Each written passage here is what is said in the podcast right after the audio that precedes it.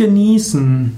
Genießen heißt Freude zu haben an etwas, Wohlbehagen an etwas zu haben. Genießen kann auch Speisen und Getränke zu sich nehmen.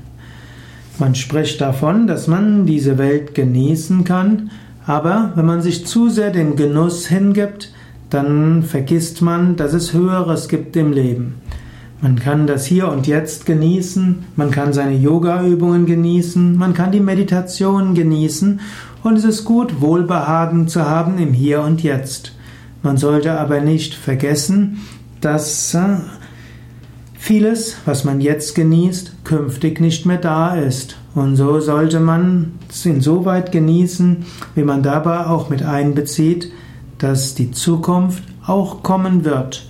Man sollte nicht hängen bei dem, was man genießt, und man sollte sich auch bewusst machen, Leben ist nicht nur zum Genießen da, sondern Willenskraft erfordert manchmal auch, dass man Dinge tut, die man nicht gerne hat.